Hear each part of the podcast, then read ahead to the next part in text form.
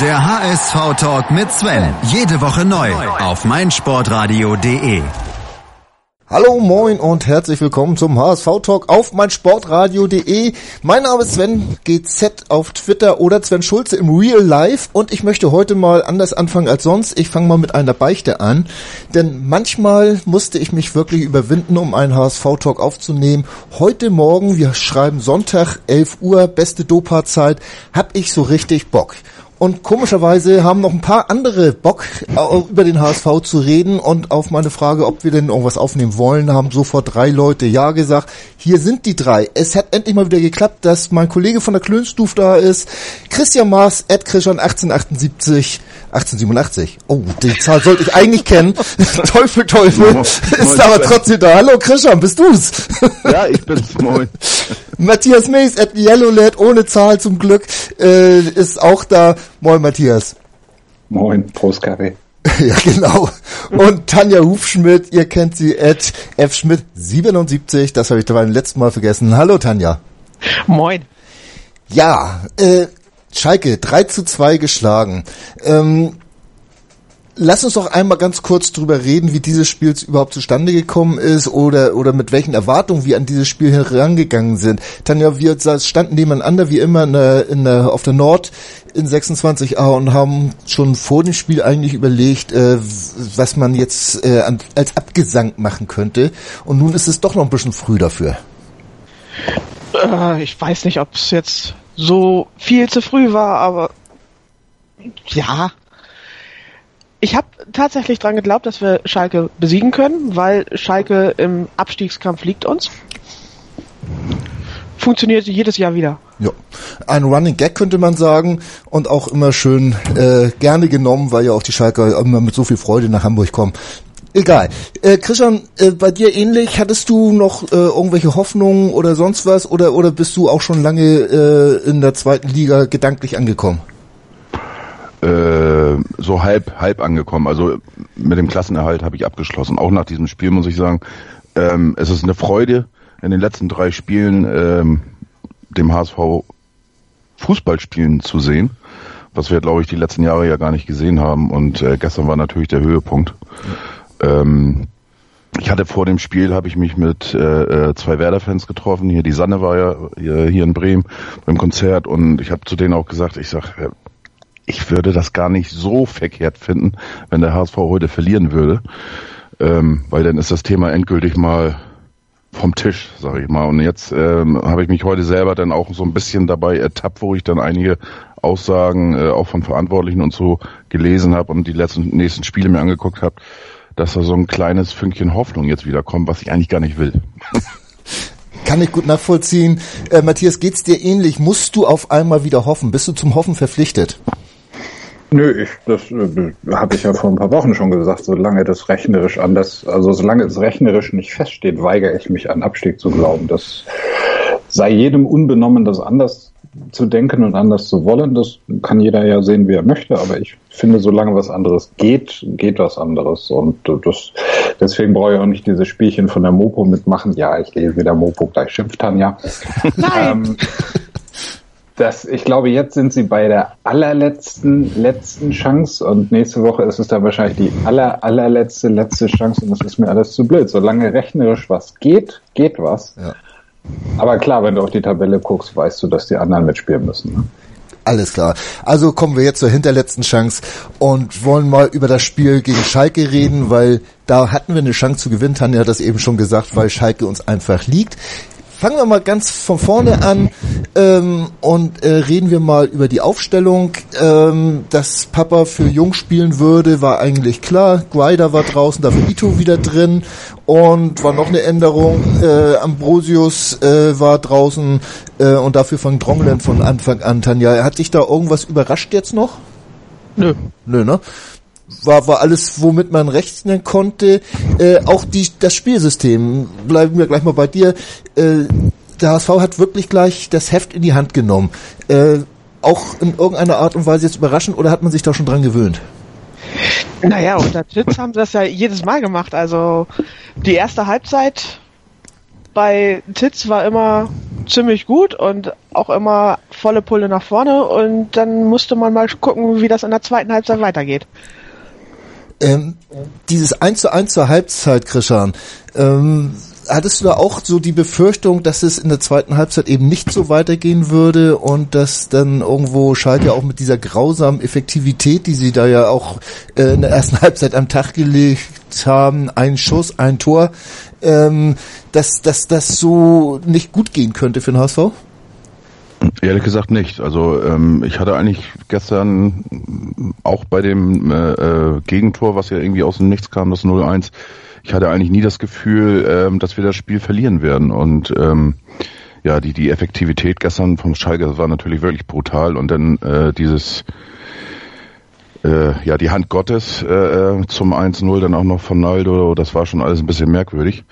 Ähm, aber nee, ich hatte nicht das Gefühl, ähm, beim ersten äh, Spiel unter Tietz, da war das ja so, da hatte ich so ein bisschen das Gefühl, die Pause, ähm, da haben sie dann angefangen nachzudenken. Äh, und die zweite Halbzeit waren sie dann irgendwie ja nicht ganz bei der Rolle. Ähm, in Stuttgart war es dann schon deutlich besser, auch in der zweiten Halbzeit. Und von daher hatte ich eigentlich da keine Bedenken gehabt gestern. Die Hand Naldos, äh, Matthias. Also ich muss ganz ehrlich sagen, im Stadion war das absolut nicht zu sehen und ich war überrascht, als ich irgendwann gelesen habe, dass auf Twitter, so gucken wir ja zwischendurch mal rein, äh, dass das Ding nicht regulär gewesen sein sollte. Ähm, ich habe es mir jetzt ein paar Mal angeguckt und äh, war doch relativ entsetzt, dass man das hat durchgewunken. Auf dem Platz und auch in Köln. Äh, geht's dir da ähnlich? Ja, was dann ja auch relativ schnell kam, ist diese Geschichte, dass man äh, Naldo immer als besonderen Ehrenmann darstellt und äh, ich, man kann ihm vielleicht sogar glauben, dass er versucht haben will, die Hand da aus dem Weg zu ziehen, aber für mich sieht das so aus, als ob er sich selber gegen die Hand köpft oder irgendwie sowas. Also ist schon keine Ahnung, die haben auch wieder während des Spiels erklärt, warum das gar kein Fall für den, für den Videoschiedsrichter ist. Und ganz ehrlich, mir ist diese ganze Videoschiedsrei inzwischen so blöd, dass sie machen, was sie wollen. Also. Es bleibt ja dabei. Abseits ist, wenn der Schiedsrichter pfeift, Tor ist, wenn der Schiedsrichter pfeift also den, den, den Schiedsrichter würde ich auch aus der Verantwortung rausnehmen. Ich glaube, da sind wir uns relativ einig, weil ja. so im ersten Moment ja, war das klar. absolut nicht zu sehen. Ne? Das muss man ganz klar sagen. Aber wenn man so einen, so einen Videoschiedsrichter hat, äh, Tanja, ich will das jetzt auch gar nicht so in die Länge ziehen, das ganze Thema, äh, weil es ja zum Glück auch nicht spielentscheidend war. Aber äh, immerhin kann von so einem Tor ja auch mal einiges abhängen, aber diese Rolle vom, vom Videoschiedsrichter, also ich kenne das so, wenn die Hand relativ aktiv zum Ball geht und, und die war da oben, hat da oben nichts zu suchen, keine natürliche Handbewegung und nichts, äh, dann ist das ein Handspiel, oder?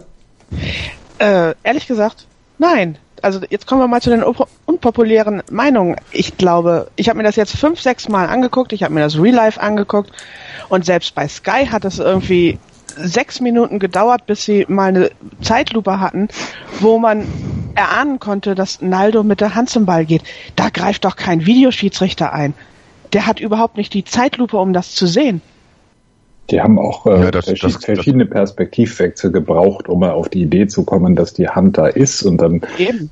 wie gesagt, ist das so eine Situation, ja, vielleicht köpft er sich selber gegen die Hand, er macht aber auch eine Bewegung, als wollte er sie wegziehen. Und ich bin dann immer der, der sagt, er kann sich halt auch schlecht den Arm abfaulen lassen. Weißt du, ja, aber er hat nun mal eine ja. Hand.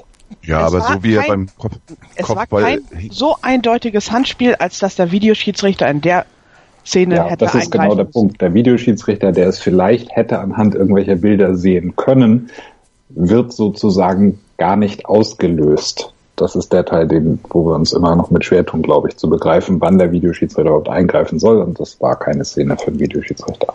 Das, das sehe, sehe ich aber komplett anders, weil ähm, ähm, er hat ja dementsprechend genau die gleichen äh, Voraussetzungen und auch dementsprechend Zeitlupen und, und äh, verschiedene Perspektiven. Und so wie er da hingegangen ist, da habe ich mich gleich sofort habe ich gewundert. Ich sag, also die Hand sah ein bisschen komisch aus und habe mich gewundert, dass da gar nicht mehr ich weiter äh, geguckt worden ist. Na, er hatte die die Hand war direkt beim Kopf. Also ähm, das sah schon ein bisschen merkwürdig aus und und ähm, habe ich gleich zu, zu mir selber gesagt, äh, Hand und kam auch kein Widerspruch.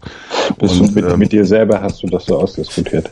Genau, ja. Und ähm, weiß ich nicht. Also wenn die nicht die Möglichkeit haben, dass das ich meine, selbst wenn du sechs Perspektiven da dir kurz anschaust, das sind vielleicht ja, 30, 30 halt, Sekunden halt, oder wie auch immer. Halt, wenn, wenn, sie, wenn, sie, wenn sie die Möglichkeit nicht haben, dann brauchen wir den Videoschiedsrichter nicht. Das ist noch eine ganz andere Diskussion. Ja. Das unterschreibe ich sofort, dass wir den nicht brauchen. Aber der Punkt ist, im Moment haben wir ihn. Er muss ausgelöst werden. Also es muss eine Situation kommen, die sagt, jetzt kommt der Videoschiedsrichter. Und das war keine solche Situation. Und deswegen ist die ganze Diskussion, ob der Videoschiedsrichter das hätte sehen müssen, aus meiner Sicht leider, weil ich den Videoschiedsrichter für Schwachsinn halte, an der Stelle wüst. Matthias, aber ist das nicht so, dass jedes Tor automatisch untersucht wird von, vom Videoassistenten? Ja, Ist- aber selbst dann, du Hab's hast jetzt. da keine eindeutige Fehlentscheidung gesehen. Gut. Das ist also, dass jedes Tor automatisch an den Videoschiedsrichter geht, habe ich so nicht verstanden. Doch, doch, das ist tatsächlich so. Jedes, jedes Tor und jede Elfmeterszene, glaube ich, wird, wird automatisch untersucht. Weil dann ja das Spiel unterbrochen ist oder, ne, und dann wird das automatisch untersucht. Ja, ich meine, und, und die, die Aussage von Markus Merck wohl, die gestern in der Halbzeitpause kam, ich habe es in der Pause, dann, dann gucke ich immer nicht, aber ähm, hat ja wohl gesagt, äh, der Videoschiedsrichter hat nicht eingegriffen, weil das hätte zu lange gedauert. Ich meine, wenn ich sowas höre, dann, dann Ja, komm, es ist Markus Merck. Können Ja. wir das, Ja. können wir dessen Aussagen einfach bitte rausstreichen? ja okay. Also ich habe die Zusammenfassung von anderen Spielen gesehen, wo auch gestern äh, relativ lange unterbrochen war, um, um dann äh, solche Szenen aufzulösen. Ich glaube, wenn wir sagen, dass der Videoschiedsrichter ähm, ja nach wie vor nicht zur Klärung von Fußballspielen beiträgt, dann sind wir auf dem auf dem richtigen Weg. Und im Spiel, da sind wir uns alle, glaube ich, einig, war das einfach nicht zu sehen. Ja, Absolut. Lass uns einen Haken hintermachen ähm, und höchstens nochmal vielleicht mit Colinas Erben drüber reden, weil die wissen es genauer und die werden uns nachher wieder sagen, was redet ihr eigentlich für einen Schwachsinn, wird der gute Axel sagen, weil so und so ist es. Gut, ähm, kommen wir zum ja, etwas erfreulicheren äh, Einwürfe. Seit ein Dickmeier die Bälle nicht mehr sauber macht, kann man aus Einwürfen sogar Tore erzielen. Matthias, äh, wie geht denn sowas, sag mal, dass da äh, ein paar Schalker zur Salzsäule erstarren und ein Kostic der Einzige ist, der so eine Situation erfasst? Äh, wie hast du das wahrgenommen, die Szene? Äh, überraschend. Also erstmal äh, sind wir natürlich solche Einwürfe nicht von Douglas Santos gewöhnt und äh, dann sind wir nicht, verwöhnt, äh, nicht gewöhnt, dass ausgerechnet Schalke so gar nicht verteidigt. Weil eigentlich dachte ich immer, wenn die was können, dann doch verteidigen, aber scheint nicht. Und äh, ja, wenn dann Kostic, sagt Tanja immer. Das äh, Ja. ist so, obwohl da haben sich gestern dann auch noch andere gefunden. Also das ist natürlich ein Eumeltor, das ist ganz klar. Ist nicht, nicht großartig Der herausgespielt. Ist- Ball ditcht im 5-Meter-Raum auf. Also, ich, wir würden unsere Abwehr vierteilen, wenn die sich sowas erlauben würden. Fährmann, also hätte Pollersbeck gestern so ausgesehen wie Fährmann in nicht nur der Szene, dann äh, vielleicht auch irgendwie heute nochmal über ein Torwart diskutiert, aber Aber das, das Geilste fand ich ja ähm, die Aussage von, von Tietz nach dem Spiel. Habt ihr das äh, mitbekommen? Wo, wo er ähm, hat sich ja bedankt auch äh, an das Trainerteam und an seine Co-Trainer, die solche äh, ähm, Einwürfe auch einstudiert hätten. Ja, Von Peters hat das, Also Peters da hat das musste abends ich schon grinsen, ja. Ja, Peters hat das abends im Sportstudio auch extra nochmal, ne, als er nach Titz gefragt wurde, nochmal direkt nochmal gesagt, ja, und aber auch so eine Ösal und Matthias Kreuzer, Kreuzer. heißt er, glaube ich. Kreuzer, ja. Ja. Ähm, also das, das ist ein Team, ja. eine Teamleistung und das wird bei jeder Gelegenheit betont. Also da ist schon auch was dran. Was Da mir auch gestern das erste Mal im Stadion dann aufgefallen ist, irgendwie, man guckt dann ja immer mal wieder zur Auswechselbank und da tigerte einer die ganze Zeit ähm, immer in dieser, in der Box da rum und auf und ab und war am Tun und Machen. Das war nicht Christian Titz, sondern das war Sona Üsal. Das fand ich sehr faszinierend. Das habe ich so von einem Co-Trainer noch nicht erlebt. So eine, Doch, Lauf, siehst du ab und zu mal. so eine Laufleistung hatte er während seiner aktiven Laufbahn nicht, meinst du? Ja, genau. äh, wir holen einmal kurz Aber- Luft und, und zerreißen dann den nächsten in, in eben dieser äh, nach einem kurzen Break. Die Baseball-Bundesliga live auf meinsportradio.de. Tim Collins von EuroBaseballTV.com kommentiert die Heimspiele der Hard Disciples live. Thomas with a bouncer up the middle into center field base hit. Steinlein coming around third. He is safe. He got under the tag. Baseball live auf meinsportradio.de. Im Web und in der App. Das meinsportradio.de Bundesliga-Tippspiel. Tippe die Spiele der Fußball-Bundesliga und gewinne. Nach Saisonende winkt ein Jahresabo von Elf Freunde oder No Sports. Und jeden Spieltag hast du die Chance auf das aktuelle Heft von Elf Freunde und No Sports plus ein Überraschungsgoodie. Das Bundesliga-Tippspiel auf meinsportradio.de. Mach jetzt mit. Alle Infos und Teilnahmebedingungen findest du auf meinsportradio.de slash Tippspiel. Heute ist Sonntag, der 8.4.2018, ein historisches Datum, weil zum ersten Mal nehme ich auf einem Sonntag einen HSV-Talk auf. Ja, moin zusammen. Hier ist Sven Schulze mit Matthias Mees, mit Christian Maas und Tanja Hufschmidt und wir sprechen natürlich über Schalke, wollen euch aber auch heute noch die Chance geben, bis 0 Uhr oder besser gesagt 23 Uhr 59 könnt ihr noch eins der tollen Bücher von Tobias Escher gewinnen. MSR-Strategen ist der Hashtag, unter dem ihr dieses gleichnamige Buch äh, gewinnen könnt. Das heißt aber die Zeit der Strategen. Sorry. So, wir sind bei HSV gegen Schalke. Strategie ist da ein gutes Stichwort. Wir haben eben schon über die Trainerleistung gesprochen, dass sogar Einwürfe einstudiert wird. Bislang war man ja immer der Meinung, dass das bei Ecken nicht der Fall wäre. Äh, äh, Tanja, du hast gestern gesagt, ich muss dich mal wieder zitieren, dass du sogar mit der ein oder anderen kurzen Ecke leben konntest. Ja, das war auch richtig in dem Augenblick. Die Ecken, die kurzen Ecken wurden ja nicht irgendwie nach hinten gespielt zu Holtby, der dann wieder auf Hand spielt und Hand steht im Abseits, sondern es waren wirklich kontrollierte Pässe in den 16-Meter-Raum auf Ito und dann wurde weitergespielt. Was logisch ist gegen Schalke, wenn da ein Naldo hinten drin steht, da kommt selbst ein Papadopoulos mit Anlauf nicht gegen an im Kopfball. Also da musst du nicht einen Ball hoch reinschiffen, der ist dann gleich weg. Zumal, wenn dein Hoch rein meistens auf Kniehöhe schon endet, ne? Das sowieso. äh, das nur also, mal ja? Auf Kopfballhöhe von Ito. Auf Kopfballhöhe von Ito. Also De Blasis hat gestern auch mit 1,65, glaube ich, oder wie groß der ist oder klein der ist, ein Tor geköpft. Also es ist möglich, äh, um davon mal abzulenken. Äh, die erste Halbzeit ging zu Ende mit einer äh, ja, Überlegenheit des HSV. Äh, Schalke kam, glaube ich, in der gesamten ersten Halbzeit auf ein, ziemlich genau ein Torschuss oder ein Kopfball war da noch, der so irgendwo ungefährlich Richtung 5-Meter-Raum ausging. Äh, Christian, diese Dominanz, die der HSV in der ersten Halbzeit ausgeübt hat, über die zweite reden wir gleich, ähm, war dann doch schon sehr beeindruckend gegen äh, den kommenden Vizemeister der äh, Bundesliga, ne? Christian? Wen fragst du gerade? Ich hatte Christian gefragt, oder ja. wollte ich das nur? Tele telepathisch hätte ich dich gefragt, Christian. Also okay. Ähm, ja, wobei ich eigentlich auch schon eine, eine äh, ähnliche Dominanz eigentlich schon erwartet habe von dem Spiel. Schalke ist ja jetzt nun auch nicht so bekannt, dass die jetzt äh, so einen Hurra-Fußball nach vorne spielen. Und äh, unter Tietz hat äh, der HSV ja äh, das Spiel komplett neu ausgerichtet und nimmt das, das Heft äh, des Handelns selbst in die Hand. Ja. Und ähm, von daher war ich nicht ganz so überrascht. Ähm, wobei die, die Vorstöße, die Schalke dann nach vorne äh, ähm, zwischendurch versucht hat zu tätigen, die waren doch schon sehr ähm, ja, sehr bescheiden und ich glaube an einer Hand abzuzählen. Also ähm, es war schon ein bisschen wenig von Schalke, aber ähm, der HSV hat das gestern aber auch super gemacht, das darf man auch nicht vergessen. Das wäre jetzt mein Ansatz, Matthias. Äh, das defensive Umschaltspiel des HSV bei allem Ballbesitz und so weiter, man steht ja immer sehr hoch. Äh, man hat es trotzdem geschafft, dass die Schalker kaum mal gefährlich kontern konnten. Äh, das ist doch eigentlich die herausragendste Leistung dieses Trainerteams bislang, oder wie siehst du das? Also die herausragende Leistung des Trainerteams finde ich eine andere, aber das gleich, ähm, da war viel Glück dabei gestern, ne?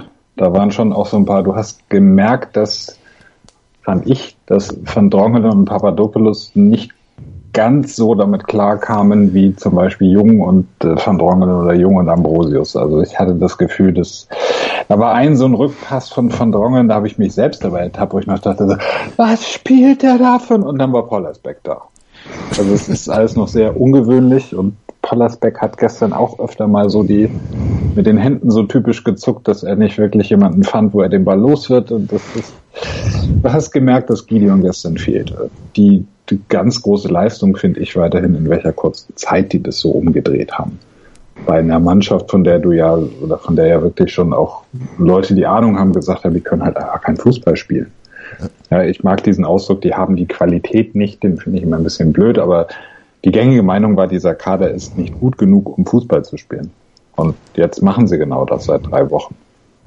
Und die Zeit war ja, wie lange sind die jetzt im Amt? Vier Wochen?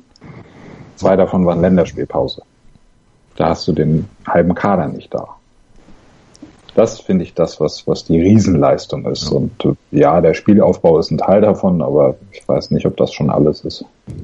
Äh, das, das ist ja gerade das Positive, Tanja. Man, man hat ja das Gefühl, da geht noch ein bisschen mehr, ne? Wenn man jetzt die Entwicklung, man hat das Gefühl, da geht noch ein bisschen mehr spielerisch, wenn man die Entwicklung von Hertha über Stuttgart zu Schalke jetzt sieht, über diese drei Spiele, hat man das Gefühl, dass, dass die sind noch nicht am Ende angekommen von der Entwicklung oder wird auch im Verlauf vielleicht dieser, dieser Rückserie noch ein bisschen was gehen an, an äh, Spielsicherheit, an, an Eingespieltheit auch, was Matthias eben hatte. Äh, ja, also ich bin da sehr beeindruckt davon, als Titz angetreten ist und gesagt hat, wir wollen jetzt auf Ball Ballbesitz gehen, bin ich etwas zusammengezuckt, das muss ich gestehen, weil die Jahre davor irgendwie, wenn wir Ballbesitz hatten, das sah nicht schön aus. Und ich war eigentlich auch der Überzeugung, Ballbesitz können wir nicht also ich bin sehr beeindruckt, wie Christian Tietz das umgesetzt hat, dass wir plötzlich Ballbesitz können. Du hast auch irgendwann in der ersten Halbzeit gegen Hertha gedacht, warum um Gottes Willen kommen plötzlich diese ganzen Pässe an? Ja. Das erinnere ich noch, das war die, die völlige Überraschung. Plötzlich kamen Pässe an, die sind vorher nicht angekommen. Ja. Und das äh, gestern haben die Bälle gespielt, wo ich gedacht habe, Alter, wenn der ankommt, Ne? Der, der kleine Ito hat so ein paar Pässe gespielt, wo du gesehen mhm. hast, wenn der auch noch ankommt, dieser Pass. Ja. Cool. Ähm, und da waren ja auch noch, man hat häufig, du hast es gerade gesagt, Ito Waldschmidt, so waren so, so ein paar Abstimmungsprobleme noch, äh, aber wir sind trotzdem auf eine Ball, äh, äh, Passstatistik von 79,46 über das gesamte Spiel gekommen, äh, Prozent natürlich. Ähm, Christian, die, diese schnelle Umstellung dieses Spielsystems ähm, hat natürlich damit zu tun, dass äh, Titz sich ein paar Leute von unten mit hochgenommen hat, äh, obwohl vor allen Dingen war es ja Steinmann, der ja eine zentrale Rolle spielt. Äh, ein Holtby passt dann natürlich genau rein in dieses System äh, als Irwisch auf der Acht, äh, weil wir jetzt nur noch mit einer Sechs spielen nominell. Äh, aber trotzdem war ja nun absolut nicht damit zu rechnen, dass wir mit dem ersten Versuch auf Ballbesitz zu spielen seit Thorsten Fink ähm, da irgendwo so schnell in Anführungsstrichen Erfolg haben würden. Nein, absolut nicht. Ähm, ich war auch ähm, ein Gegner davon eigentlich ähm, oder habe es nicht so nicht ganz so positiv gesehen, dass jetzt Christian Tietz ähm, das Amt übernommen hat. Ähm, das hatte aber jetzt nichts äh, mit der Personalie äh, oder mit dem Trainer Tietz zu tun, sondern ich hatte so ein bisschen die Befürchtung, dass die U21 darunter leiden wird. Und äh, das, ich habe eher die Gefahr gesehen, dass wir Christian Tietz jetzt auch noch verbrennen und einen sehr guten Trainer, der sehr gute Arbeit geleistet hat die letzten Jahre, äh, zwei Jahre beim HSV, dass wir den äh, praktisch auch noch kaputt kriegen, weil äh, kaputt gemacht haben wir ja einige Trainer in den letzten Jahren. Und das war so meine Befürchtung. Und ich, äh, ich, ich hatte das nie auf dem Zettel und konnte das nie glauben, äh, dass solche Leistung möglich ist, wie jetzt die letzten drei spielen. Und ihr habt das ja eben auch schon gesagt, also wenn das Zusammenspiel nach vorne noch ein bisschen besser klappt, ähm, ja, dann wird's äh, unheimlich. ja, genau. Dann wird's echt unheimlich. The sky is the limit. Ähm, jetzt schon unheimlich. Wir hatten ja vorhin schon mal ein klein wenig diskutiert hier, äh, wo du im, im Stadion das Gefühl hattest bei Aaron Hunt, ähm, dass er ein bisschen zu zögerlich ist oder äh, den Abschluss nicht richtig gesucht hat. Ähm, wie gesagt, das habe ich etwas anders gesehen. Ähm, äh, er hat nicht so die Risiko ähm, Pässe gespielt, wie es Ito gemacht hat. Weil Ito hat sehr häufig auch, ähm, ich glaube in der ersten Halbzeit war das noch ein bisschen extremer, ähm, Pässe einfach nach vorne in die Mitte gespielt und da war keiner. Der fehlte und ähm, ja. Wer, wer hätte denn da sein müssen? Ja, entweder Aaron Hunt oder Waldschmidt, ne? Die haben sich ja so ein bisschen abgewechselt. Ja, echt. Ne? Und ähm, ja, aber die, solche Risikopässe, die, die gehe ich von aus, dass die äh, Christian Tietz auch fordert. Selbstverständlich. Ne, da gehe ich einfach von aus. Und, und äh, Aaron Hunt eben mit seinem, mit seiner Erfahrung, ähm, er spielt zwar auch diese Risikopässe, aber vielleicht ein bisschen weniger, denn dann äh, ja, stell den Fuß nochmal auf den Ball und das ist dann das, wo dann alle immer sagen, er macht das Spiel langsamer oder wie auch immer. Ich sehe das ein bisschen anders, dass er ein bisschen versucht, eine Übersicht reinzubringen. aber gut, äh, ihr kennt das ja, mein Spielchen mit Aaron Hunt. Äh, deswegen bist du heute eingeladen als Hunt-Fanboy. Äh, nein, nicht nur deswegen natürlich, aber äh, die Meinung von dir kennen wir selbstverständlich und äh, Hunt hat natürlich eine Körpersprache teilweise, die ein bisschen laissez-faire ist und was ich bemängelt habe, war, dass teilweise, auch wenn er im Strafraum ist, dass man das Gefühl hätte, er könnte abschließen, er könnte schneller handeln und dann dauert mir das einfach zu lange. Aber ich halte Hand, das will ich jetzt einmal ganz kurz sagen, für einen wichtigen Bestandteil dieser Mannschaft und äh, er ist absolut ein Gewinn für diese Mannschaft. Genauso, ich muss wieder einen Bogen finden, wie Tatsuya Ito. Tanja, Ito hat seine erste Torbeteiligung gehabt vor dem, äh, was war das, das 2 zu 1 von Holtby. Ähm, ist er jetzt endgültig in der Bundesliga angekommen oder wie wollen, nennt man sowas immer? Äh, ja, von endgültig wollen wir lieber noch nicht reden, oder? Eben, also wir lassen dem Jungen noch mal ein bisschen Zeit, aber das war gestern schon ziemlich großartig, was er abgezogen hat. Also erstens, er hat 90 Minuten durchgehalten, das müssen wir auch mal ja. positiv ja. festhalten. Zum ersten Mal. Ja. ja, und der ist ja auch trotzdem gerannt wie ein Bekloppter und ich mag einfach seine Art, Zweikämpfe zu führen. Also er versucht Naldo den Ball abzunehmen und anstatt einfach den Fuß reinzustellen, geht er mit dem ganzen Körper rein. Großartig.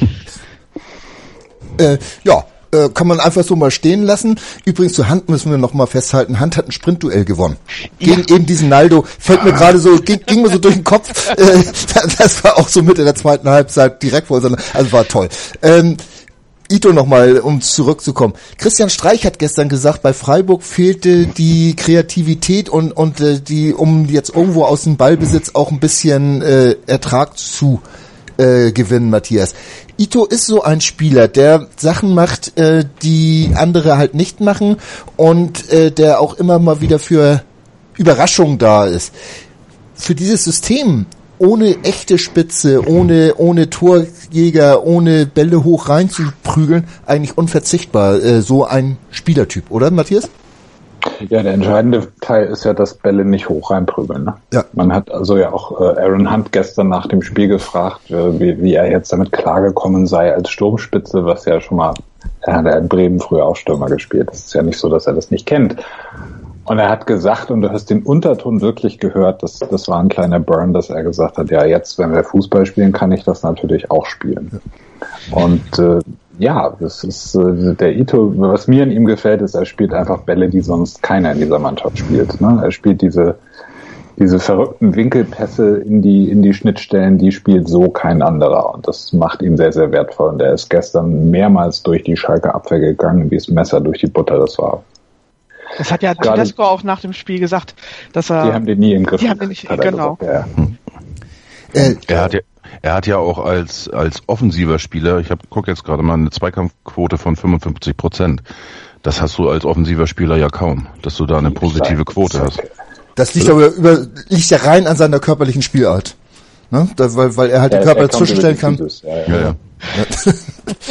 Aber ja, äh, es ist schon schon toll, das zu sehen, äh, dass auch ein Ito jetzt nach einem, was ist das jetzt, ein halbes Jahr Bundesliga, ne? Kannst du sagen, mhm. er hat auch wirklich eine Entwicklung genommen, wie auch sein Pendant auf der anderen Seite, der jetzt halt nicht die ganze Spielzeit gespielt hat, aber Bakary Jatta hat es auch geschafft, äh, zu einem wirklichen Teamplayer zu werden, nicht nur zu diesem äh, Fußballer, der der komische komische Bewegung macht und damit seine Gegner verwirrt, sondern er ist auch wirklich wichtig fürs Team gewinnen und gewinnt auch defensive äh, Zweikämpfe, Tanja. Äh, ja, also ich habe das vor einer Weile schon mal gesagt. Also wer auch immer Bakariata Zweikämpfe beigebracht hat, hat eine fantastische Arbeit geleistet. Also auch die taktische Schulung mittlerweile. Bei dem Jungen siehst du wirklich, wow, der hat einen richtigen Schritt gemacht. Und das ist ja alles, was wir HSV-Fans heutzutage wollen. Also wir wollen ja einfach nur eine Entwicklung sehen. Und das ist schön. Tanja schwärmt. Man, man, ja. man höre es. Tanja schwärmt von ihrem HSV und äh, ja, wer war es? Es war ja wahrscheinlich der der Titz, äh, der ihn weiterentwickelt hat in der zweiten Mannschaft, äh, der das auch geschafft hat, äh, aus ihm diesen diesen ja ähm, Fußballer zu machen und nicht nur diesen diesen äh, Ballartisten. Ähm, also ich denke, es war noch eine ganze natürlich ganzes Stück Gistol, also weil Jatta hat ja immer bei der ersten Mannschaft mittrainiert. Von daher würde ich das jetzt nicht komplett auf Christian Tietz abwälzen wollen. Gut. Hollerbach hatte damit nichts zu tun. Das stimmt allerdings. Obwohl er ja auch defensive Zweikämpfe gewinnt, aber nein, nicht jeder defensive Zweikampf wird von Hollerbach gewonnen. Das ist eine Erkenntnis, mit der wir in die nächste kurze Pause gehen. Wie baut man eine harmonische Beziehung zu seinem Hund auf? Puh, gar nicht so leicht. Und deshalb frage ich nach, wie es anderen Hundeeltern gelingt, beziehungsweise wie die daran arbeiten. Bei Iswas Dog reden wir dann drüber. Alle 14 Tage neu mit mir, Malte Asmus und unserer Expertin für eine harmonische Mensch-Hund-Beziehung, Melanie Lippisch. Iswas Dog? Mit Malte Asmus. Überall, wo es Podcasts gibt. Sei dein eigener Programmchef. Mit unserer neuen meinsportradio.de App wählst du jetzt zwischen allen Livestreams und Podcasts. Einfach, immer, überall. Hol dir unsere neue App für iOS und Android und bewerte sie jetzt bei Google Play und im App Store von iTunes. Ihr hört den HSV-Talk auf meinsportradio.de zur besten Dopa-Zeit.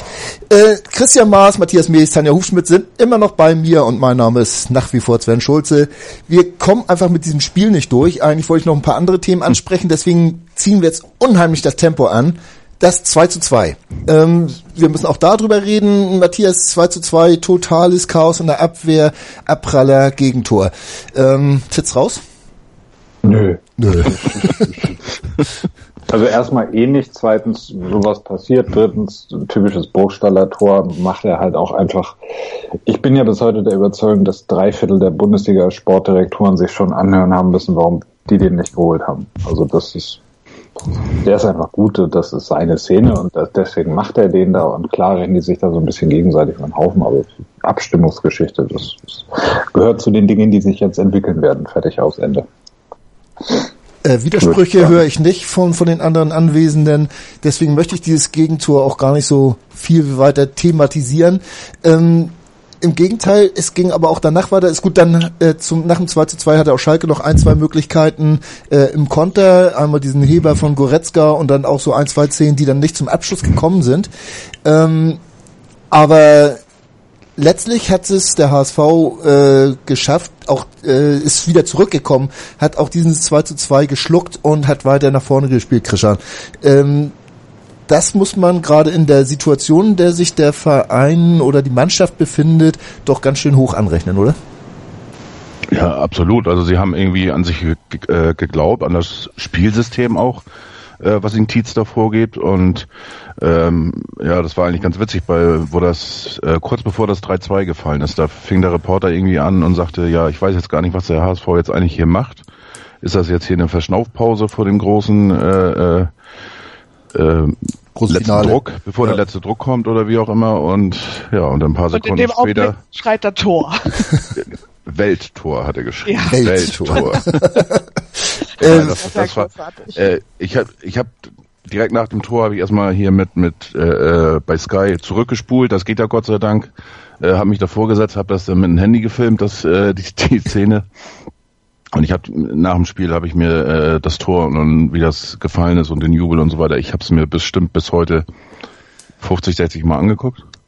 Also das war schon ganz geil und vor allen Dingen nicht nur das Tor, auch ähm, wo sie dann mit den Kameras in die ins Publikum geschwenkt haben, wo dann die eine Frau da, da, da kullerten die Tränen und und der Jubel und das war wie so ein äh, Befreiungsschlag auch für die Fans, die das endlich mal wieder erleben durften, dass der HSV dann auch mal in Führung geht und dann wahrscheinlich das Spiel dann auch gewinnt. Dass er in Führung geht, hatten sie davor ja auch schon erlebt. ja. Aber nicht so kurz vor Schluss. Ja, aber nicht so, ne? Das war ja schon wirklich jetzt, ich glaube, sieben Minuten noch zu spielen, plus vier Minuten Nachspielzeit, wo, wo auch immer die jetzt wieder herkam. Aber ähm, ja, gut, klar, geführt haben wir schon. Ja. Ähm, ja, aber das war jetzt das erste Spiel unter Tietz, wo wir in Rückstand geraten sind, ne? Zwei Sachen, ja, Vielleicht sollten wir das jetzt immer so handhaben. zwei Sachen von Krischans äh, äh, äh, Statement jetzt. Einmal, Matthias, ähm, als der Reporter sagte, dass der HSV so ein bisschen äh, verschnaufen würde, äh, immerhin haben sie 123,2 Kilometer abgeschnauft und das sind über fünf oder fast fünfeinhalb Kilometer mehr als der Gegner. Äh, da kann man das auch mal ähm, der, der Mannschaft zugestehen, dass sie mal einen Ticken vielleicht ruhiger spielt, oder? Er hat auch nicht gesagt, meiner Erinnerung nach zumindest, er hat nicht gesagt, der durchgeschnappt, er hat gesagt, sie holen nochmal Luft. Ja. So nach dem Motto, und dann nochmal rauf. Und andererseits war das Überraschende an diesem Handtor ja auch, also ging mir zumindest so, dass ich dachte, er guckt jetzt, wen er anspielt.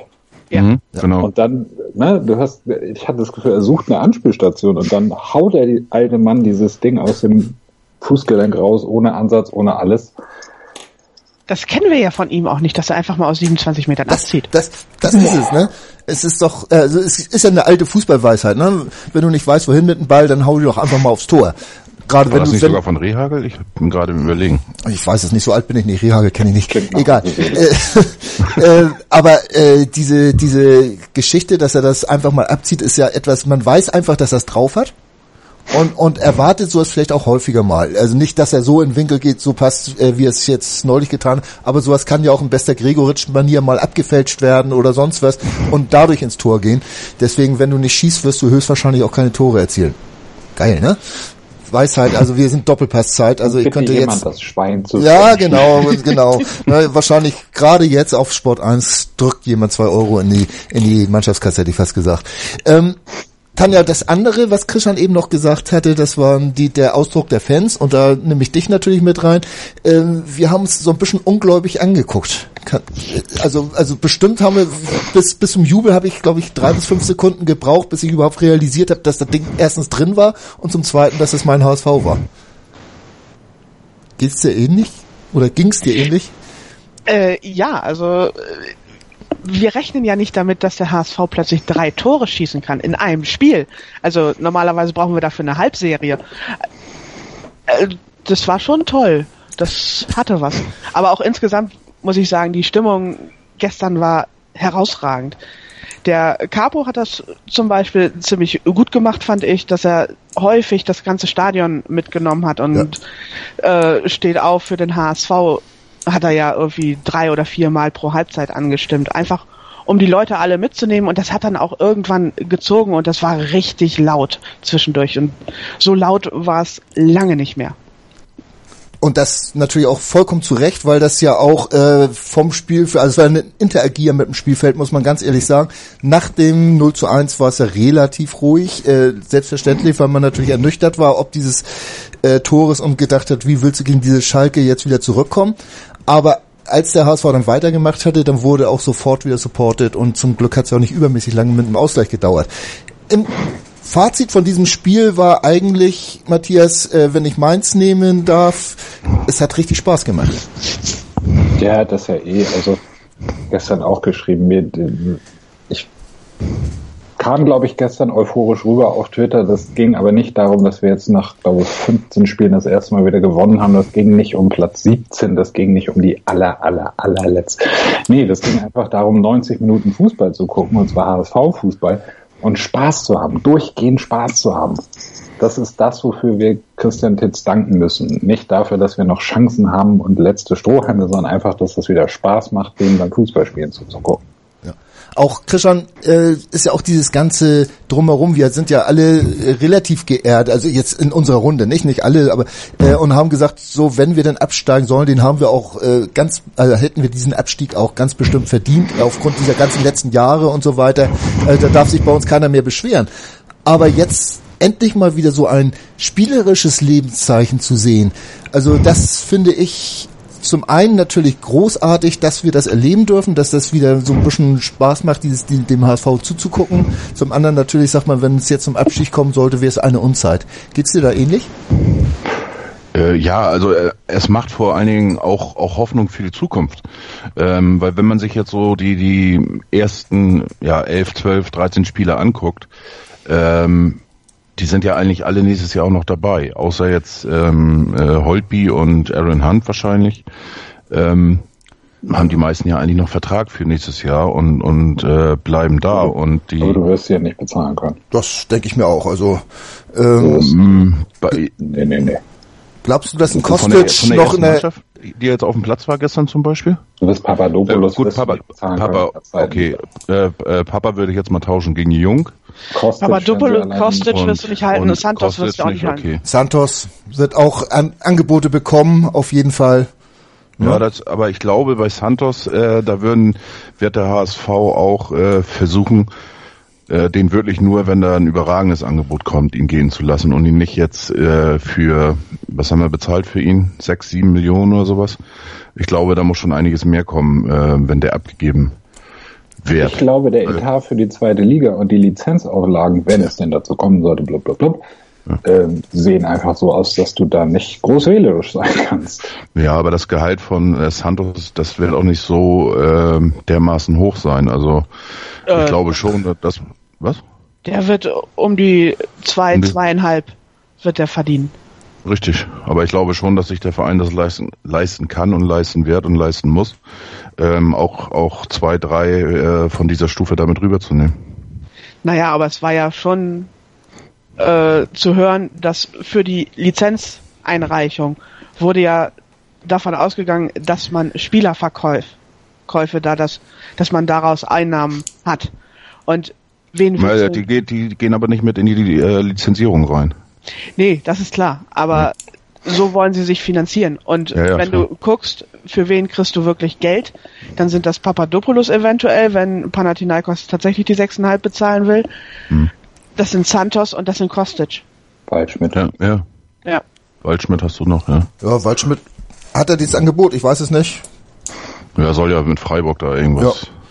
Ja, Was aber ob Freiburg wirklich 6 Millionen bezahlt, ist eine Genau, andere Frage. das kann ich mir Das nämlich ist nicht. das Lustigste an der ganzen Geschichte. Der mag ja eine Ausstiegsklausel haben und Interesse haben sie bestimmt auch, aber äh, so viel Geld haben die doch gar nicht. Eben. Und vor allen Dingen, Ja, andererseits, die haben noch die Kohle für den, äh, wie heißt der, der nach Dortmund gegangen ist, ne? Maximilian Philipp. Das, Ja. Die haben schon Geld. Ja, aber was sie, ob sie das Geld ausgeben wollen, ist die Frage. Das, äh, ja. ähm, ich glaube, der, der, der, die höchste Transfersumme liegt, glaube ich, bei 5 Millionen oder sowas, wie die Freiburg mal locker gemacht hat für irgendeinen aus Frankreich. Ich weiß jetzt nicht, wer das war, aber irgendwas gab's da mal, ja. gut. Äh, wir, wir werden sehen, äh, können wir jetzt sowieso Genau. noch nicht ergründen. Aber äh, wie es denn weitergehen soll, darüber würde ich gerne nochmal mit euch nach einem kurzen Break sprechen. Der dritte internationale Berlin Cup im Goalball auf meinsportradio.de. Live. Sieben internationale Teams kämpfen um den Titel. Vom 28. bis 30. April. Täglich ab 9 Uhr auf meinsportradio.de. Im Web und in der App. 90 Plus On Air. Der Podcast rund um den internationalen Fußball auf meinsportradio.de. Zurück beim HSV-Talk auf meinsportradio.de. Es wird Zeit, dieses schöne Spiel gegen Schalke hinter uns zu lassen und wir werden jetzt äh, uns einmal darum kümmern, wie wird es denn weitergehen. Wir haben eben schon damit angefangen, wer könnte denn gehen, wer würde denn bleiben und ich stelle jetzt einfach mal eine These rein und ich fange mal bei Krischan an. Wenn Hand auf so ein bisschen Geld verzichtet, könnte er doch gerne noch ein Jahr bleiben und vielleicht sogar in der zweiten Liga den HSV noch ein bisschen anführen. Was hältst du davon? Absolut, habe ich schon vor ein paar Wochen gesagt. Da haben mich ja noch alle belächelt. Ähm, bin ich absolut dafür. Ich kann mir das auch vorstellen. Ähm, ja, warum nicht? Äh, man kann ihnen ja auch einen, äh, einen Vertrag geben mit der Option bei äh, Aufstieg, dass er sich dementsprechend nochmal verlängert. Und ähm, dass dann vielleicht, dass er da noch eine Prämie kriegt bei Aufstieg oder was weiß ich, keine Ahnung, eine Gehaltserhöhung. Ich kann mir das gut vorstellen, warum nicht? Geht ihr damit, äh, Tanja? Äh, äh, wäre das etwas, worauf man bauen könnte, oder wäre Hand mit seiner Spielweise in der zweiten Liga etwas deplatziert? Äh, das ist schwierig zu sagen. Ich habe Hand noch nie in der zweiten Liga gesehen, von daher kann ich das nicht einschätzen. Äh, ich glaube aber, dass es sehr viel teurer wäre, einen neuen Spieler für die Position zu finden, der eben diese Rolle direkt einnehmen kann. Und von daher sehe ich das ähnlich wie Krishan für ein Jahr verlängern wäre okay. Ähm, Matthias, bei, bei Louis Holtby, jetzt gehen wir einfach mal, jetzt, jetzt, jetzt spinnen wir mal ein bisschen rum. Christian Titz bleibt Trainer, Holtbys Vertrag läuft aus. Glaubst du, dass Titz so eine Strahlkraft auf Holtby ausüben kann, dass der auf ein bisschen Geld verzichtet und dann vielleicht auch bleibt, weil er ja unter Titz eine wichtige Rolle ausfüllen kann? Ich mag Louis Holtby sehr. Ich glaube, das ist ein guter Typ, ähm, der sich ein bisschen schwer damit tut, äh, das, was er am Ball eigentlich kann, zu zeigen. Und das scheint unter Titz jetzt besser zu werden. Aber das Problem ist, er müsste halt nicht nur auf ein bisschen Geld verzichten. Also, Also der mehr als verdient ja, 50 Prozent muss. Ja. der verdient richtig, richtig Asche und äh, der ist natürlich durch diese letzten Spiele jetzt auch nicht uninteressanter geworden. Im Gegenteil. Ja, auf der, auf der anderen Seite muss man sich natürlich bei Holtby die Frage äh, stellen, was oder würde der einen Verein finden, der ihm annähernd so viel Geld äh, Ja. äh, zahlt wie Ja. im HSV? Ja, Ja. natürlich. Aber wir haben es ja auch beim Adler mitbekommen, der dann auch auf Geld verzichten sollte, der ja auch ein recht geerdeter Mensch ist, der dann aber gesagt hat, okay, äh, das, das, das ist nicht meins, auf Geld zu verzichten, ne? Äh, beim Verein. Martenia hat Angebote aus der zweiten englischen Liga. Ja. Diekmeyer wechselt anscheinend auch nach England. Das kann eigentlich auch nicht die Premier League sein. Du verdienst richtig gutes Geld auch in der zweiten Liga inzwischen in England. Lewis Holtby ist halb Engländer, der wird Angebote aus England bekommen. Ich glaube nicht, dass er da nochmal hingehen wird. Ich bin mir sicher, dass er da nochmal hingehen wird, weil er wird da das Doppelte verdienen, was er in, in Deutschland noch verdienen kann. Hier grätsche ich jetzt einfach mal dazwischen und sage, das ist jetzt wirklich endgültig Kaffeesatzleserei. Ich habe sie angestoßen mit diesen Thesen, die ich aufgestellt habe, möcht, wollte damit aber nur darauf hinaus, äh, dass man ja auch die Möglichkeit hat, äh, Leute, deren Verträge jetzt äh, auslaufen, vielleicht auch eine Perspektive zu geben, äh, beim HSV zu bleiben. Und das könnte auch vielleicht sogar für die Spieler nicht ganz uninteressant sein, wenn sie sich denn dementsprechend äh, positionieren wollen oder Hauptsache, es wird nicht mit Chiplock verlängert. Also ich glaube, diese. Gefahr, die sehe ich momentan nicht so sehr. ähm, äh, Chiplock ist natürlich jemand, äh, den, den man äh, äh, jetzt getrost abschreiben kann. Was viel interessanter ist, ist, was aus einem Bobby Wood wird, der wieder nicht im Kader war. Krishan, der, der sehr viel Geld gekostet hat und noch mehr, oder nicht so viel Geld gekostet hat, aber sehr viel Geld jetzt verdient, äh, diese drei Millionen, die jetzt kolportiert sind, äh, wird man den jetzt entsprechend los? Wird er überhaupt noch Angebote kriegen? Potenzial hat er eigentlich, aber auch mit seinen Verletzungsgeschichten und so weiter. Wie siehst du diese Personalie?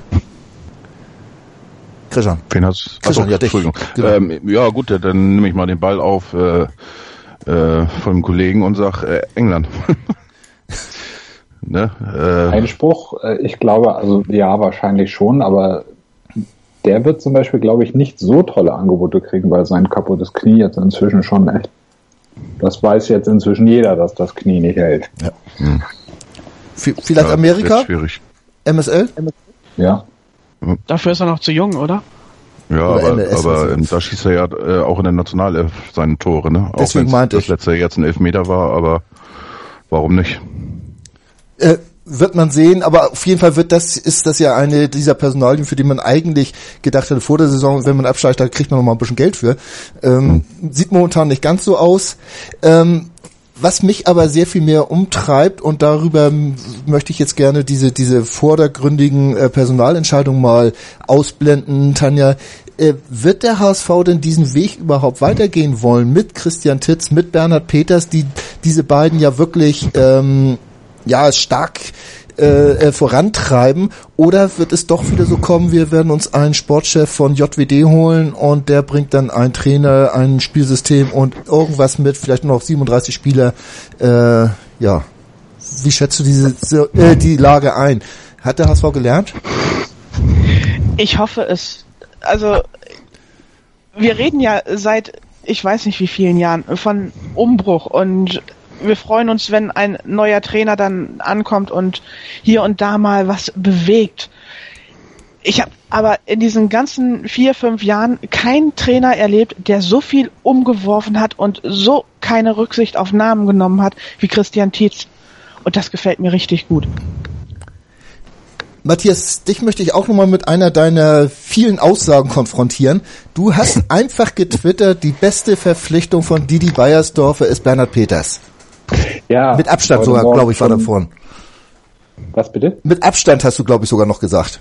Ja, und heute Morgen habe ich gleich Futter gekriegt. Das sei ja auch nicht so schwer, wenn man das dann in Vergleich setzen würde zu Balon Berami und Alen Halilovic. Aber ähm, ja, ja, klar. Das hat äh, Tanja, glaube ich, gesagt, als wir das letzte Mal bei dir hier waren. Äh, das ist der Einzige in dem Laden, der mit, mit Plan arbeitet. Und dann lasst ihn doch bitte arbeiten. Und das, da stehe ich hinter. Das äh, ist für mich auch das schlagende Argument für Christian Titz. Denn Christian Titz ist ja jetzt nicht äh, der große Wunderheiler, sondern er ist ein Ergebnis der Nachwuchsarbeit, denn die Nachwuchsarbeit ist ja nicht nur Spieler, es ist auch Trainer. Und das heißt, Christian Titze und sein Team sind quasi ähm, das ist das erste Trainerteam, das wir selbst ausgebildet haben. Natürlich hat jetzt vorher auch schon woanders erfolgreich gearbeitet und so weiter.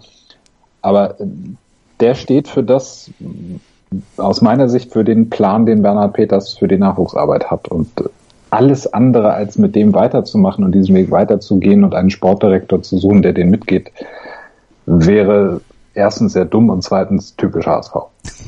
Und drittens fatal. Ja. Christian, äh, damit typisch HSV. Du, du hattest ja vor seiner äh, Wahl den Bernhard Hoff, äh, Bernhard, Bernd Hoffmann ähm, äh, bei dir im Talk. Äh, mhm. Traust du ihm zu, dass er von den großen Namen weggeht und und auch wirklich jetzt in der Sportdirektorsuche ähm, jemanden sucht, der diesen Weg, den den den ein Peters äh, äh, vorgibt, weil er ist ja der derjenige, der momentan die Wege beim HSV vorgibt oder diesen Weg, den er momentan einschreitet, dass äh, jemand sucht, der das weitermacht oder befürchtest du, dass da doch nochmal irgendwas ganz anderes wie in alten Zeiten reinkommt? Also ich, ich weiß auch gar nicht, wo die, wo diese, äh, ich bezeichne das schon fast als Meer herkommt, ähm, dass Bernd Hoffmann ähm, nach Namen geht oder nur große Namen verpflichten will. Er sagte, sagte immer, ähm, er will die besten Leute für den HSV haben. Und von daher äh, bin ich auch davon überzeugt, dass er sich äh, er entscheidet sich ja auch nicht alleine. Natürlich ist Natürlich er jetzt Aufsichtsratsvorsitzender und, und gibt dementsprechend äh, ähm, tritt sehr dominant auf.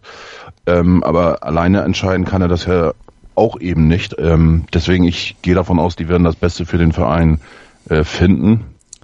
Und ähm, wenn Tietz jetzt die nächsten fünf Spiele ähm, auch noch überzeugt. Damit meine ich jetzt nicht, dass er jetzt alle gewinnen muss oder oder alle Spiele dominieren muss oder wie auch immer. Bloß wenn man die die äh, ähm, sein Handzeichen weiter erkennt in den nächsten Spielen, äh, dann führt kein Weg an, an Tietz vorbei. Und ähm, wie gesagt, das mit den großen Namen und das halte ich einfach für ein Märchen. Ähm, vielleicht aus der Vergangenheit immer noch, äh, wo er wo er Berg geholt hat und ähm, ja, der Schuss nach hinten losgeht. Obwohl damals hat halb ähm, Europa den HSV beneidet. Also Hast ja. du gerade Rüd van Nistelrooy gesagt? äh, fast. äh, darf ich noch mal ganz kurz einen Einwurf machen Aber gerne doch. Entwicklung unter Christian Tietz? Ja. Das ist mir gestern bei Papadopoulos aufgefallen. Der hat mich ja fürchterlich genervt mit seiner ständigen Grätscherei und äh, wo dann am eine. Eine doch. Eine. Doch, eine? doch. Eine, eine habe ich gesehen, eine ja. ins Leere, Gott sei Dank. Eine war dabei, aber er hat wirklich versucht, es spielerisch zu lösen, sich einfach in den Ball zu stellen, so ja. dass er dann den Ball weiter verarbeiten kann. Er ist nicht mehr einfach unmotiviert reingegrätscht und da hat das Ding ins Ausgemacht. Das hat einmal von Drongel dann gemacht, den hätte ich da am liebsten eins hinter die Ohren gegeben, aber und hoffentlich hat er schon einen Tisch beim Griechen in Pinneberg. Jo. Jetzt geht's einmal die Woche zum Griechen, meinetwegen. Was essen die da? Ich habe ich hab den, den Griechen gegoogelt, da wird jeder Mist mit Käse überbacken. Das sind Profisportler. Was, was bestellen die da? Die dürfen noch nix. Ja. Gyros rot-weiß oder wie, ich, ich weiß es nicht. Ist ja auch vollkommen egal. Ähm, lass, lass uns noch mal ganz kurz bei, beim Sportchef äh, bleiben. Ich, ich weiß nicht, ich komme momentan zeitlich nicht so viel dazu zu lesen und, und mich auf jedes äh, wilde Gerücht zu stürzen. Okay, da kommen welche. Kann mir, kann mir einmal äh, jemand äh, erzählen, wer jetzt momentan äh, die, die, die, die Pool-Position hat, beim HSV Sportdirektor zu werden? Christian, ich fange mal bei dir an. Äh, ich weiß, dass du sehr viel liest. Ähm, ja, ich lese viel, aber da äh, in diesem Zusammenhang liest man eigentlich relativ wenig. Es, äh, meines Wissens nach ähm, äh, stehen immer noch die Gerüchte ziemlich weit oben, wobei ich auch nicht weiß, ob das wie viel Wahrheit dran ist, aber als Sportdirektor ähm, wohl von Holstein Kiel, den, den ich, ich weiß den Namen gar nicht, ähm, entfällt mir jetzt. Und als Vorstandsvorsitzenden von Nürnberg, ne, diesen Metz heißt er, glaube ich. Metz? Also, Metz? Matthias Metz? Hm? Metz? Nee, Metz. Ach so, ich, ne? ich dachte gerade, ich dachte, du meintest jetzt Matthias, äh, dass der Vorstandsvorsitzender werden würde. Der ja, warum nicht? Kriegt ja auch momentan in Bayern rum, ja. also insofern. Ja, aber, aber was anderes habe ich jetzt auch nicht gelesen. Und, ja. und ich denke mal, dass äh, von, von Leverkusen, der gehandelt worden ist, ähm, Gold. Mhm. der wird raus sein, das glaube ich nicht. Und ähm, also ich kann mir auch gut vorstellen, dass da nachher zwei Namen kommen, äh, die vielleicht noch gar keiner auf dem Zettel hat. Ähm, Ralf Becker heißt der übrigens von Holstein Kiel. Becker. Ja. ja. Ähm, Matthias, äh, brauchen wir einen Sportdirektor? Äh, würde das nicht langen, dass, dass wir einen, einen Peters als, als Direktor Sport haben? Nein. Der, Ja, das, das äh, hört man dann gerne mal wieder, dass, dass man sagt, ja, mach das, lass das doch einfach den Peters machen. Und das ist natürlich, oder dann sagst du, wir haben doch Spors, aber das, das sind andere Zuständigkeiten. Ne? Ja. Spors Deswegen ist, frage ich so das ja. verste- so wie ich das verstehe, ist Spors klassisch Kaderplaner, so wie es Misslintat war bei Dortmund.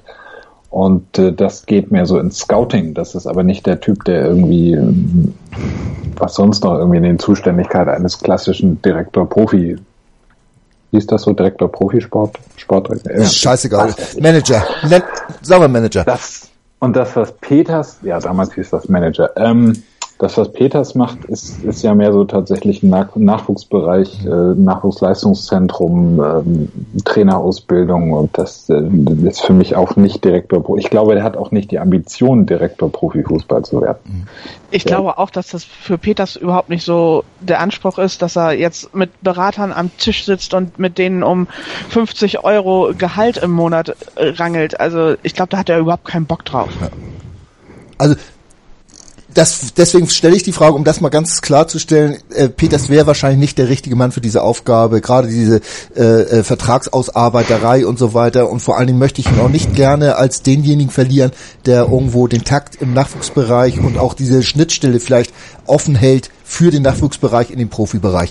Ich glaube, da ist er wesentlich wichtiger. Äh, sind wir, glaube ich, alle einer Meinung, oder? Absolut, ja.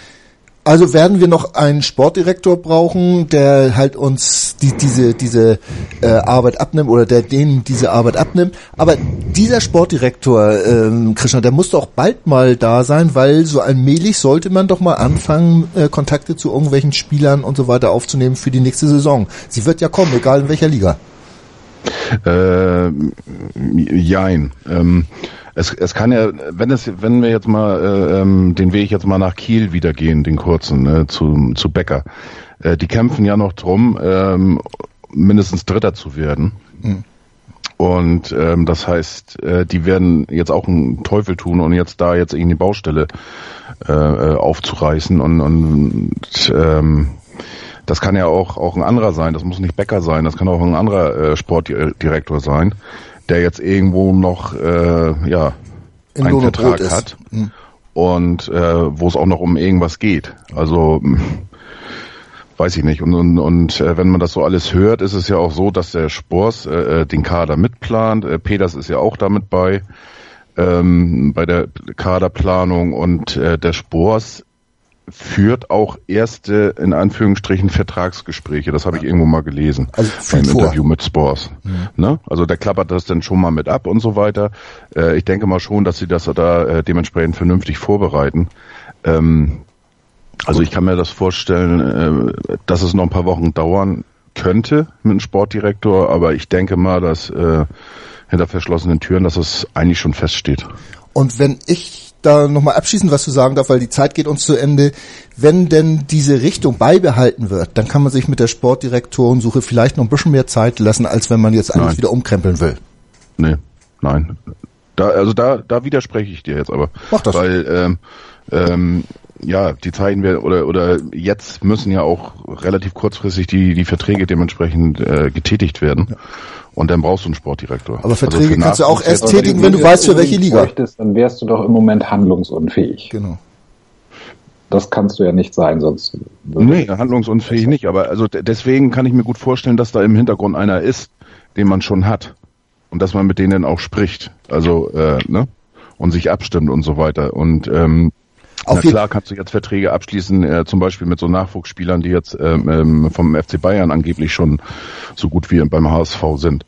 Ähm, Das da ist aber doch keine Zuständigkeit des, des Direktors Profifußball. Das ist Nachwuchsarbeit, das ist Peters. Gut. Ja, Würde wie auch immer, wenn du die für die U21 vorsiehst, ja. Aber ich Das denke, tun sie aber doch. Mit der Warte. gegebenen Durchlässigkeit, würde ich mal so sagen. Ne? Ja. Ähm, Leute, wir werden das jetzt nicht mehr lösen können äh, und die Zeit ist mir ein bisschen unter den Fingern oder zwischen den Fingern durchgeronnen. Auf jeden Fall möchte ich abschließend noch mal eins sagen. Es hat mir tierisch Spaß gemacht. Nicht nur das Spiel gestern, sondern auch die Unterhaltung mit euch. Ähm, und man muss die Feste auch mal feiern, wie sie fallen. Nochmal ein paar Euro, Doppelpasszeit. Und ähm, deswegen fand ich das sehr schön, dass wir heute mal auf den Sonntagvormittag direkt unter diesem Eindruck des späten Samstagsspiels äh, einen Talk machen konnten und dabei gute Laune hatten.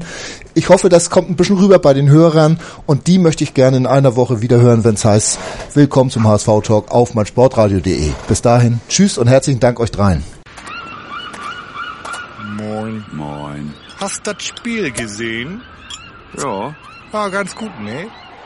Der HSV-Talk mit Sven. Ganz provokant gefragt, mit Adler werden wir abgeschieden? Analysen. Ich sehe das durchaus positiv. Hintergründe. Mit dieser Ausgliederung unterwirft sich die Fußball AG dem Aktienrecht. Und offene Worte. Das war einfach nicht schön. Ich will sowas nie wiedersehen. Der, der HSV-Talk. Jede Woche neu. Auch als Podcast erhältlich. Auf meinsportradio.de.